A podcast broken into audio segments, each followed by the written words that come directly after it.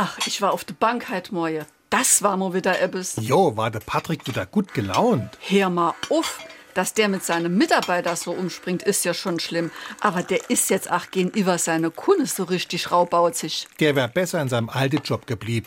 Da passt sein Ton auch hin. Du Mensch, beim Bund. Jo, das passt. Das ist so ein richtiger Kommisskopf.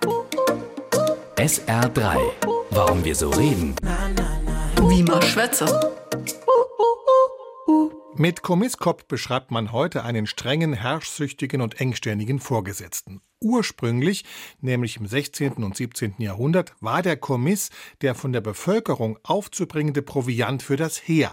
Später wurde Kommiss ein allgemeines Synonym für das Militär. Wo man früher zum Bund ging, musste man noch früher zum Kommiss. Im Sprachgebrauch gehalten hat sich auch das Kommissbrot, ein kastenförmiges Roggenmischbrot, das im Ersten Weltkrieg zunächst beim Militär, später auch bei der Zivilbevölkerung weit verbreitet war. Ein 1925 von Hanomag in Hannover hergestellter Kleinwagen erhielt übrigens den Spitznamen Kommissbrot, weil seine Karosserieform der Form des Brotes ähnelte. SR3.